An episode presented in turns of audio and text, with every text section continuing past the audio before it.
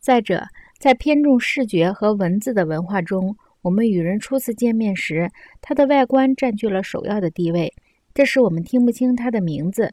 所以，为了不至于失礼，我们又接着问：“请问您的大名怎么拼写？”相反，在偏重听觉的文化里，人名的读音是最重要的事情。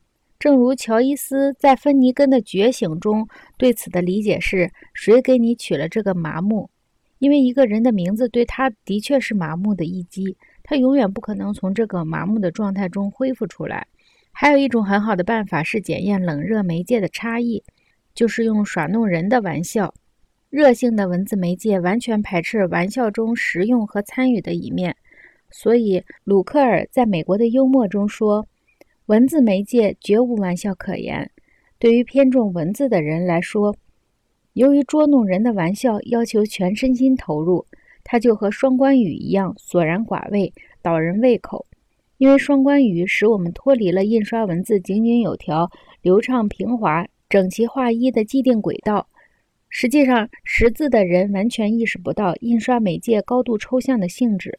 对他们来说，较为粗糙的、需要人参与的艺术形式似乎是热的，而抽象的、高度偏重文字的形式是冷的。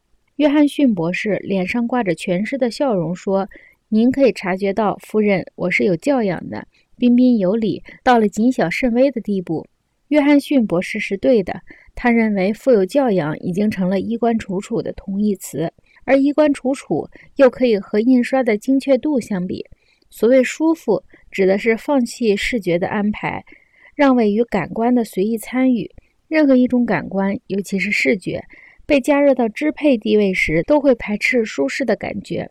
另一方面，如果在实验中剥夺一切外在的感觉，受试者就开始疯狂地填补或补足各种感觉。实际上，他这时的感觉完全是幻觉。由此可见，一种感觉的加温往往会产生催眠的效果，所有感官的降温往往会产生幻觉。